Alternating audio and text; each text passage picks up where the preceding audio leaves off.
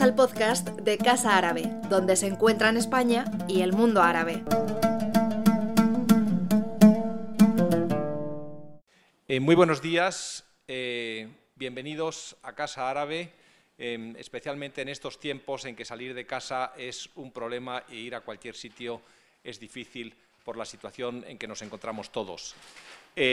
Casa Árabe, como saben, está haciendo pocas actividades presenciales, pero muchas actividades online, de manera que les invito a ver lo que hemos hecho y lo que haremos en los días eh, venideros, las semanas venideras, en nuestro canal de YouTube.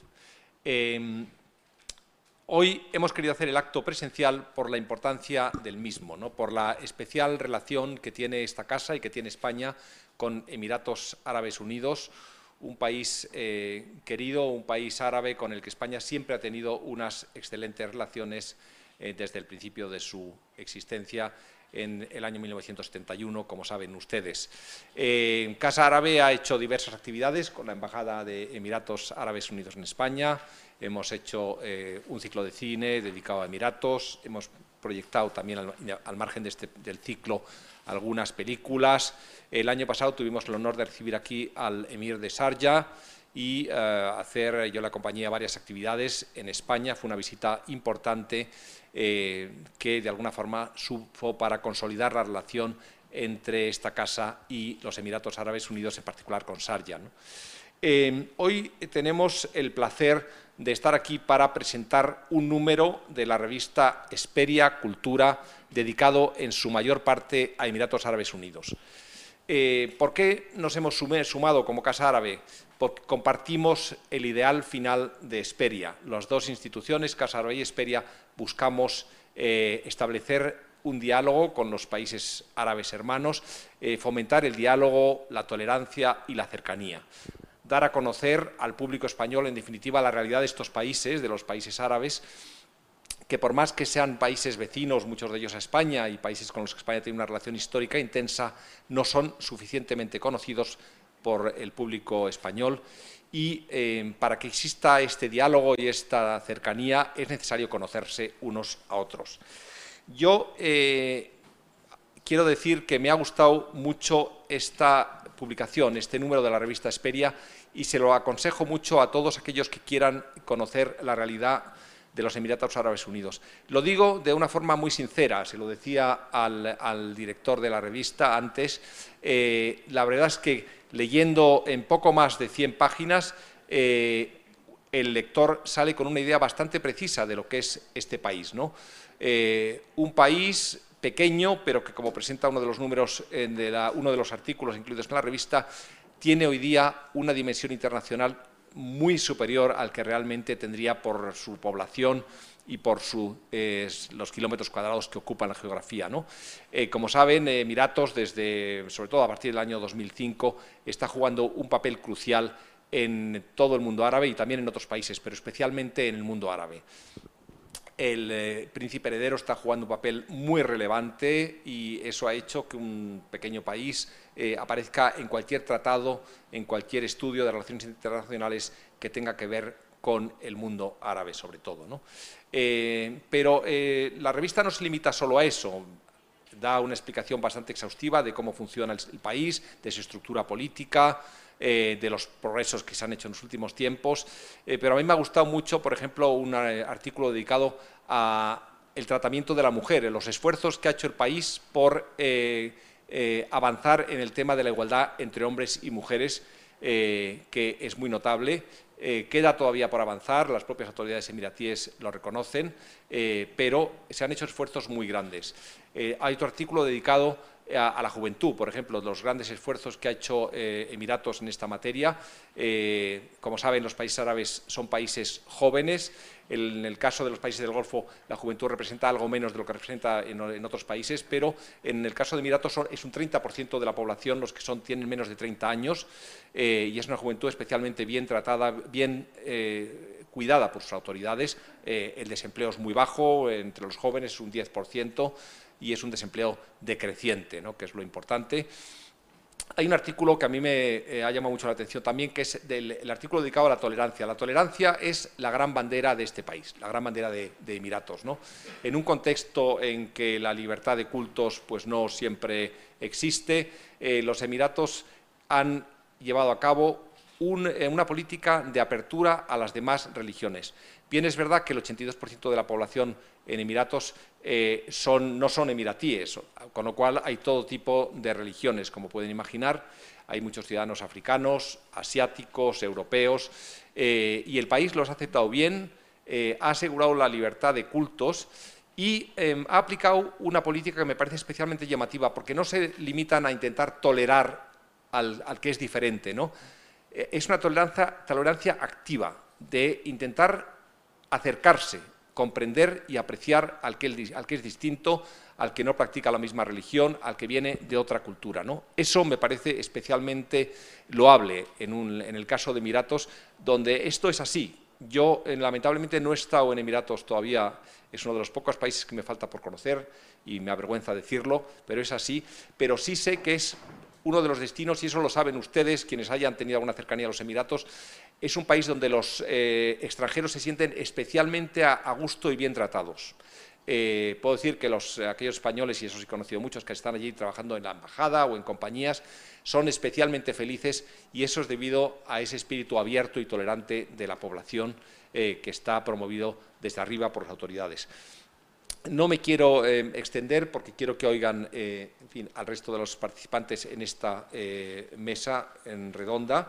Em, participan la segunda jefatura de la Embajada de Emiratos Árabes Unidos en España, la señora Sara Al-Makri, buena amiga de esta embajada y buena amiga personal. Sara, muchas gracias por estar aquí, por acompañarnos hoy.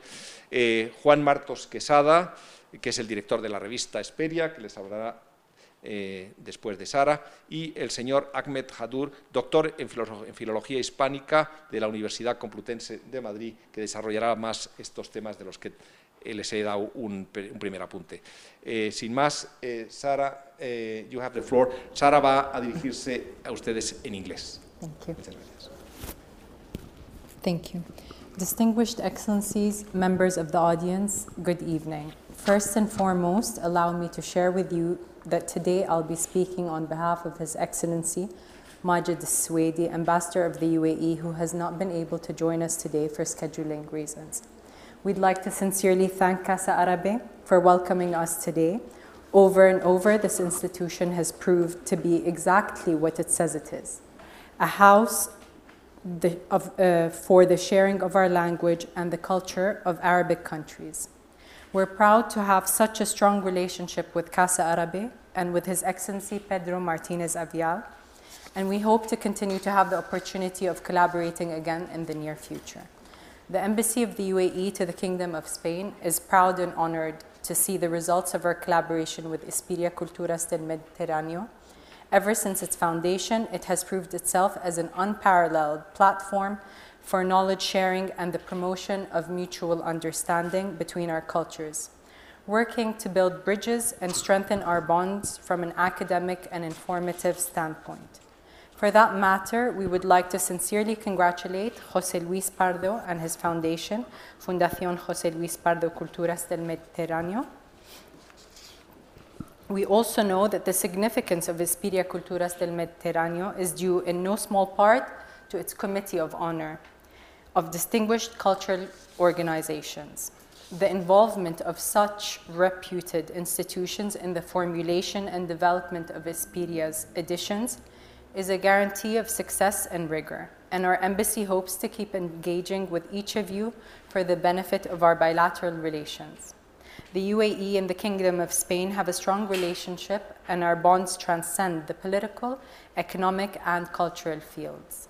Rather, we are united by a set of values such as tolerance and openness that make our country our country's strategic allies. At the time being, our economic and trade relations are at a historic high, and the same can be said about our engagement in the political and the cultural sphere. We hope that 2021 will be a critical year for us to keep collaborating and developing mutual frameworks in fields such as higher education, science, and foreign direct investment, among many others. In 2020, we have seen the creation of the Association of Spanish Researchers and Scientists in the UAE, which includes over 100 Spanish scientists in our country, as well as the Association of Spanish Language Teachers in the UAE. We're happy and proud to see that as the years go by, the presence of Spain in the UAE and our, our, our presence in Spain has become more conspic- conspicuous. But there is still so much more that we can do. This year will mark the UAE's 50th anniversary, our Golden Jubilee. 2021 marks an important milestone in our fascinating journey. Those who are familiar with the UAE and the legacy we've built know how tolerance has shaped our identity and what we stand for as a country. Cultural exchange throughout history has enriched our way of living and our way of communicating, but also of relating to those cultures and peoples with languages, beliefs, and customs different from ours. Throughout the last 50 years, the UAE has undergone a remarkable transformation to become a beacon of tolerance, openness, and progress. Our country has spearheaded the empowerment of women in our region, all the while being one of the world's largest donors of foreign aid. We've become a pioneering country in the development of high end technologies such as artificial intelligence. We've made history becoming the first Arab country to ever launch an interplanetary probe towards Mars. Even though we have good reasons to celebrate, our country is moved by by a necessity to keep improving and pushing our boundaries. For that matter, our society, institutions, and governments are focused on devising and implementing the initiatives that will take our country forward towards the next 50 years. As the UAE looks towards the future, we hope that Spain will be an important companion in our exciting path. Thank you all for your attention today. Eh, muchas gracias, Sara. Thank you very much for your beautiful words about Casa Árabe, in particular. And uh, of course, Spain will be always close to the Emirates in the coming years. I'm sure of that. Eh, eh, muchas gracias. Y a continuación tiene la palabra Juan Martos Quesada, que es el director de la revista. Juan, muchas gracias por estar aquí hoy con nosotros. me alegro compartir esta actividad y la presentación de la revista. Tienes la palabra. Muchas gracias, Pedro. Solán Alaikún. Eh, antes que nada, nobleza obliga a agradecer, agradecer sinceramente a Casa Árabe y a la Embajada de los Emiratos Árabes Unidos todos los esfuerzos de los que soy consciente que ha hecho para que se lleve a cabo este acto presencial y en streaming. Así que saludo a los que nos están escuchando eh, por YouTube y, por supuesto, a ustedes, que son auténticos héroes, héroes épicos, porque con lo que está cayendo, y nunca mejor dicho, venir aquí a este acto se agradece. Y como soy el director de la revista Esperia, pues voy a hablar de mi revista. Eh, todo libro tiene su pequeña historia. Esta revista pues también lo tiene. Cuando comenzó el siglo XXI, no había que ser tampoco muy listo para darse cuenta, en los primeros años ya nos dimos cuenta de que las claves que nos habían hecho entender lo que había pasado en el siglo XX, en la segunda mitad del siglo XX, ya no servían para entender lo que estaba pasando ahora.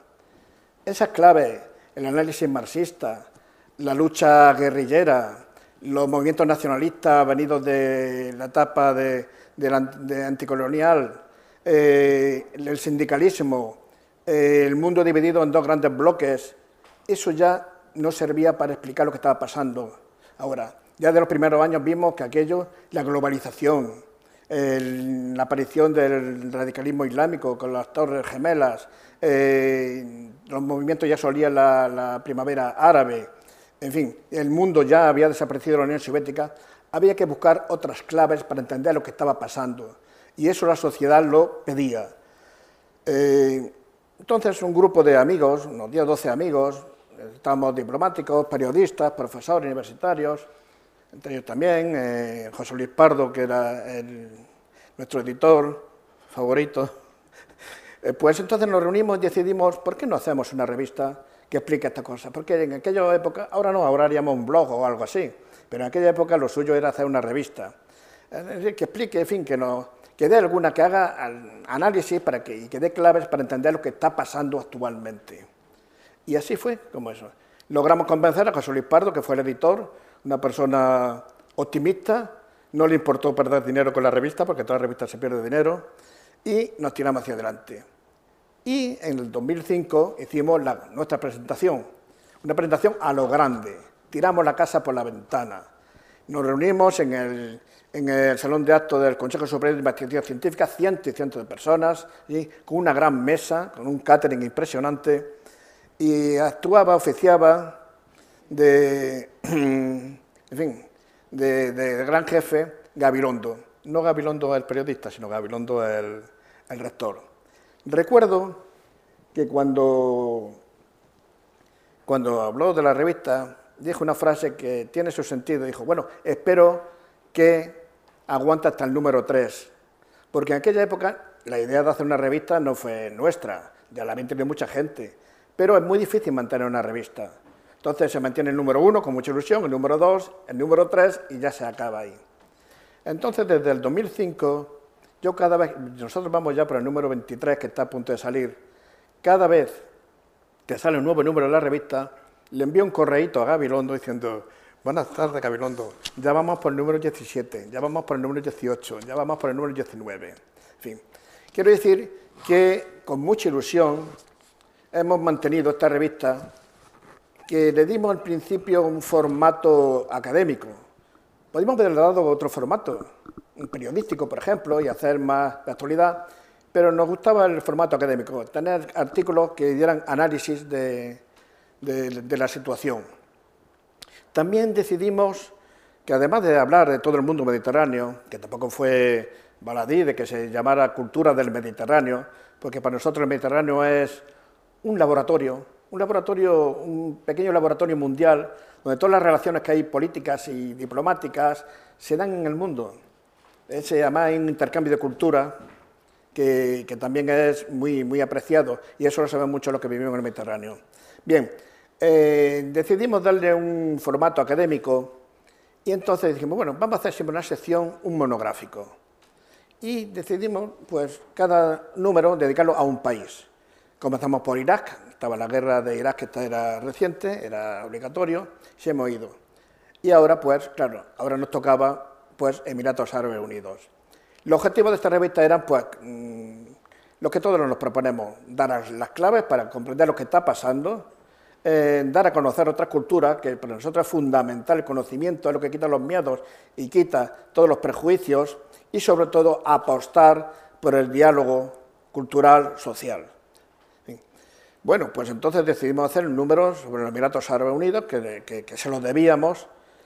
¿Y cuál fue nuestra sorpresa cuando, mm, cuando vimos que mm, había un montón de expertos que nos enviaban sus originales? Hasta tal punto, que como ahora dirá Mezcadur, pues mm, tenemos tanto originales y artículos sobre el análisis de los Emiratos Árabes Unidos que vamos a proponerle al editor hacer un número 2 especial también sobre los Emiratos Árabes Unidos, para darle salida.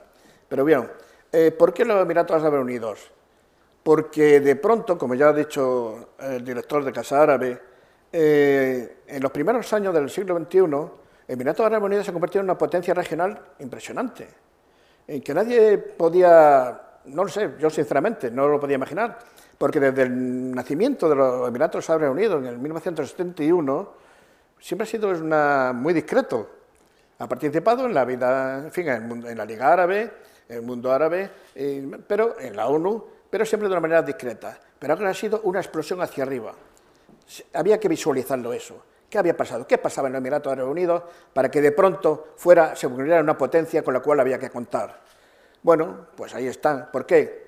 Por su, por su gran potencia económica, que se ha convertido, y además por su apuesta por una economía de sostenibilidad, por su reto para conseguir con el petróleo hacerlo de una manera mucho más ecológica, por su economía expansiva, de diversificación, no solamente petróleo, sino haciendo otra cosa, esto, unido, por ejemplo, también a su peculiar eh, forma política, esa federación de estados que ha sido modélica y sigue siéndolo para muchos otros países, esto, también como ha comentado antes el director de Casa Árabe, su lucha por el conocimiento del Islam moderado contra el Islam radical y, sobre todo, una apuesta por la tolerancia religiosa y por el intercambio cultural. Eso sabemos. Todo, esto hizo que, y sobre todo lo que más nos llamó, pues no ni qué decir tiene que actualmente Emiratos Árabes Unidos eh, ha apostado diplomáticamente fuerte, sus relaciones, por ejemplo, con, Marruecos, eh, sus relaciones con, con Israel, en fin, sus relaciones con, con, Egipto lo ha hecho, está presente de forma activa en zonas que son conflictos actuales, como Yemen o como Libia, en fin, hay que contar con Emiratos Árabes Unidos. Bien, pues sobre todo, pero también había otra cosa que nos llamó mucho la atención, y es cómo en pocos años se han intensificado las relaciones con Emiratos Árabes Unidos y España. Desde la visita del presidente Zapatero en el 2011 hasta hasta ahora ha sido impresionante. Eh, ha habido ministros que han ido, aparte de la anécdota de nuestro rey allí pasando unos días en, los Emiratos, hay una gran colonia española, hay una gran relación universitaria y de, investigación, lo sé porque vivo de, en fin, la conozco personalmente, esta relación, en fin, es una, yo creo que la relación entre España y, y Emiratos Árabes Unidos cada vez va a más, eh, de forma positiva. En fin, todo esto es de lo que hablamos en nuestra revista, pero de, de todo lo que se habla en la revista nos hablará nuestro compañero Ahmed Kadur. Gracias. Muchas, eh, gracias, eh, Juan, por tus palabras. Eh, enhorabuena por el esfuerzo. Efectivamente, como dices, mantener una revista tantos años y tantos números no es fácil y yo os quiero dar las, felicitar a, a ti y a José Luis por este gran esfuerzo, porque la revista al final nos ayuda a todos a entender mejor el mundo. Eh, a continuación tiene la palabra Agmer Kadur. Muchas gracias. Agmer, eh, tienes la palabra. Eh, muchas gracias. Muchas gracias también a los que nos están viendo ahora mismo por, streaming. En primer lugar, extender mi agradecimiento a Casa Árabe como siempre, con los brazos abiertos a todas las manifestaciones culturales, académicas y cinematográficas, en algunos casos, como ha comentado eh, su director eh, Pedro Martínez sobre eh, Emiratos Árabes. A mí me encomendaron hablar del contenido y la estructura de la revista, que yo, lejos del mundo académico, la definiría como el traje perfecto que le queda muy bien a todas las novias.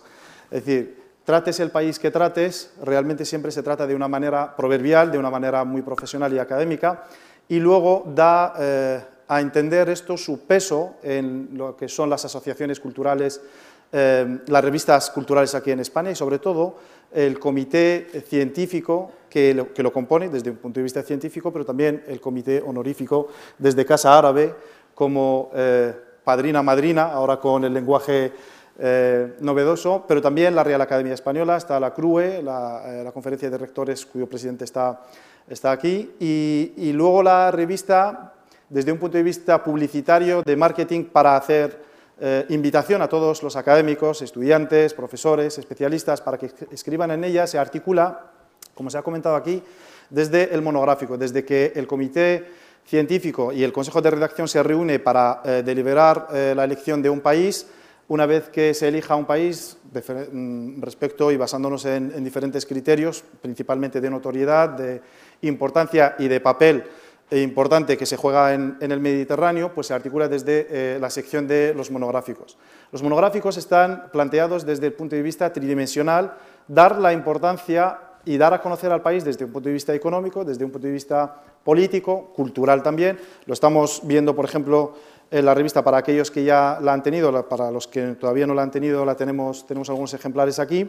Los Emiratos Árabes y su estructura política, económica y social, las estrategias nacionales de empoderamiento de la mujer, que se ha comentado aquí. Se confunde mucho desde el punto de vista eh, de los observadores que están lejos del mundo árabe que la mujer no tiene mucho papel o no tiene eh, un papel importante. Y la realidad es que tiene un papel importante, tiene notoriedad de papel, lo que no tiene es visibilidad.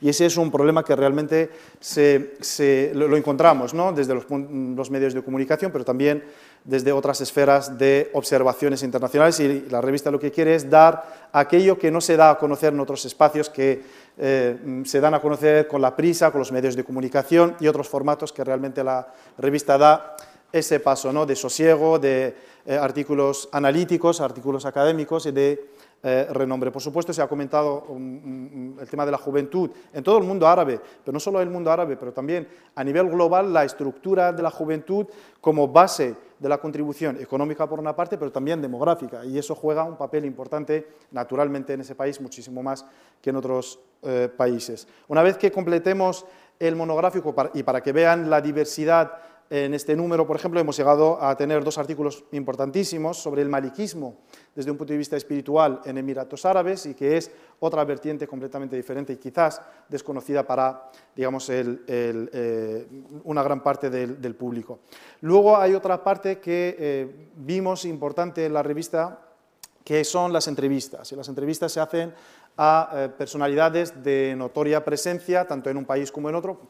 Casi siempre España tiene naturalmente una representatividad, por aquello que la revista Esperia Culturas del Mediterráneo eh, está aquí en, Madrid y está en, España. En este caso hemos tenido el placer de tener una entrevista con el excelentísimo señor Bernardino León, que es el director de la Escuela Diplomática en Emiratos Árabes, y por equivalencia, por cortesía diplomática, naturalmente, al excelentísimo embajador también de Emiratos Árabes, eh, para eh, dar a entender cada uno desde su perspectiva cómo ve ese Mediterráneo, cómo ve eh, este punto de encuentro, pero también un punto de partida de la relación entre los, pueblos. Luego hay una sección en la que en el Consejo de Redacción y en la estructura de, la revista se, se, le ha llamado Culturas del Mediterráneo o Sección del Mediterráneo.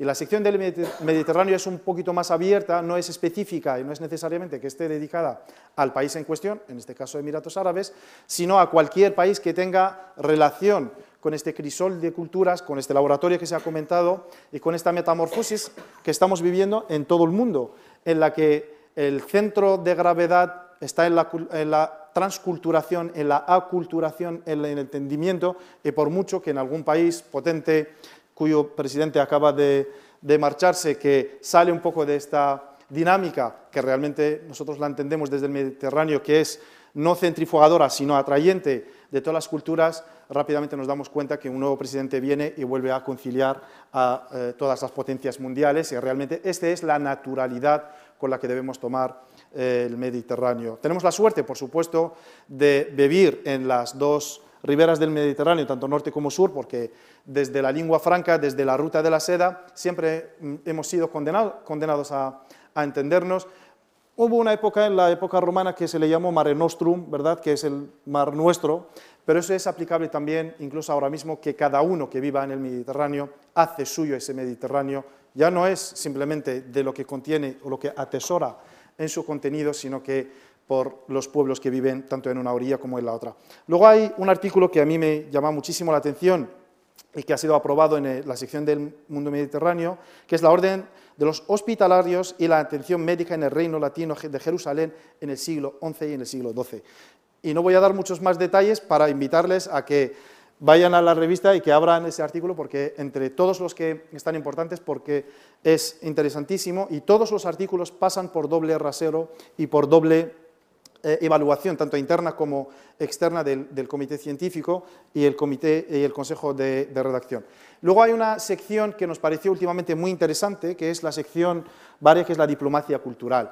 Y hemos entendido que la diplomacia cultural es muchísimo más importante que lo que es la diplomacia entre los países, porque la diplomacia entre los países está regida y está estructurada con un lenguaje eh, muy estructurado, no pueden salir de un esquema, de, una línea esquemática, naturalmente, los países así lo entienden y Naciones Unidas lo entiende de esta manera, pero también la diplomacia cultural la entendemos en el Mediterráneo desde otros organismos que no tienen por qué ser gubernamentales. Cualquier dinámica, acción social, académica o bien incluso en, en personalidades de notoria presencia cultural, académica o de investigación, están bienvenidos también a colaborar y a contribuir a ese entendimiento a nivel internacional. En este sentido, hemos tenido dos artículos proverbiales, la diplomacia cultural entre España y Oriente Próximo. Naturalmente, desde tiempos remotos, España es la clave del entendimiento, yo diría incluso mundial. Desde el imperio en el siglo XVI, como la cultura del Andalus, desde un punto de vista tridimensional de la, cultura o, eh, del país, de las tres culturas, de las tres religiones, pero también hoy que España tiene que jugar, y creo que lo está jugando un papel importantísimo, para conectarlo que aquello que llamaron Occidente y Oriente, que realmente somos todos del mismo sitio, que es el Mediterráneo, y que al final pues centrifuga hacia eh, otros lados. Y luego, por último, eh, tenemos una sección muy importante que son las reseñas y en las cuales pues, damos a entender y damos a conocer todos los libros, aquellos libros que nacen en el Mediterráneo, pero no tienen voz, no tienen, por aquello de, las distribuidoras, el editor está aquí de la revista y todos sabemos lo que cuesta publicar un libro, lo que cuesta, decía un amigo mío que le, costaba entender escribir un libro que le costaba dos años escribirlo y que se leyera en media hora, ¿verdad?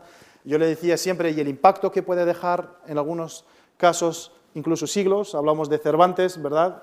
Mucho más, eh, más de cinco o seis siglos y los siglos que le quedan. ¿no? Y entonces, la parte de las reseñas entendemos que da cabida a todos los libros, a todas las manifestaciones académicas que se han publicado y que tienen derecho, digamos, en el mundo que entendemos en el Mediterráneo, que es englobante, y lo cual pues esperemos que esta revista tenga mucha vida. Volver a reiterar el agradecimiento tanto a Casa Árabe como a la Embajada de Emiratos Árabes, al director de la, de la revista y al público que está con nosotros aquí, igual con los que aquellos que nos están viendo a través de streaming. Muchas gracias. Eh, muchas gracias, eh, Ahmed, por tus palabras, por tu explicación de los temas que aparecen en la revista. Eh, sin más, yo quiero agradecerles a los aquí presentes, a Ahmed, a Juan, eh, a la segunda jefatura de la embajada, a Sara, por estar aquí eh, y desde luego a todos ustedes por haber hecho el esfuerzo de venir a acompañarnos hoy. también quiero saludar a quienes nos están siguiendo en streaming y a quienes nos seguirán en el futuro, puesto que esta actividad se va a subir a nuestro canal de YouTube, donde pueden siempre encontrar nuestras actividades. muchas gracias y feliz tarde a todos. Gracias. Gracias por escucharnos. Si quieres estar al corriente de todas nuestras actividades, consulta nuestra página web en www.casaarabe.es. También puedes seguirnos en nuestros canales en las redes sociales en Instagram, Twitter y Facebook.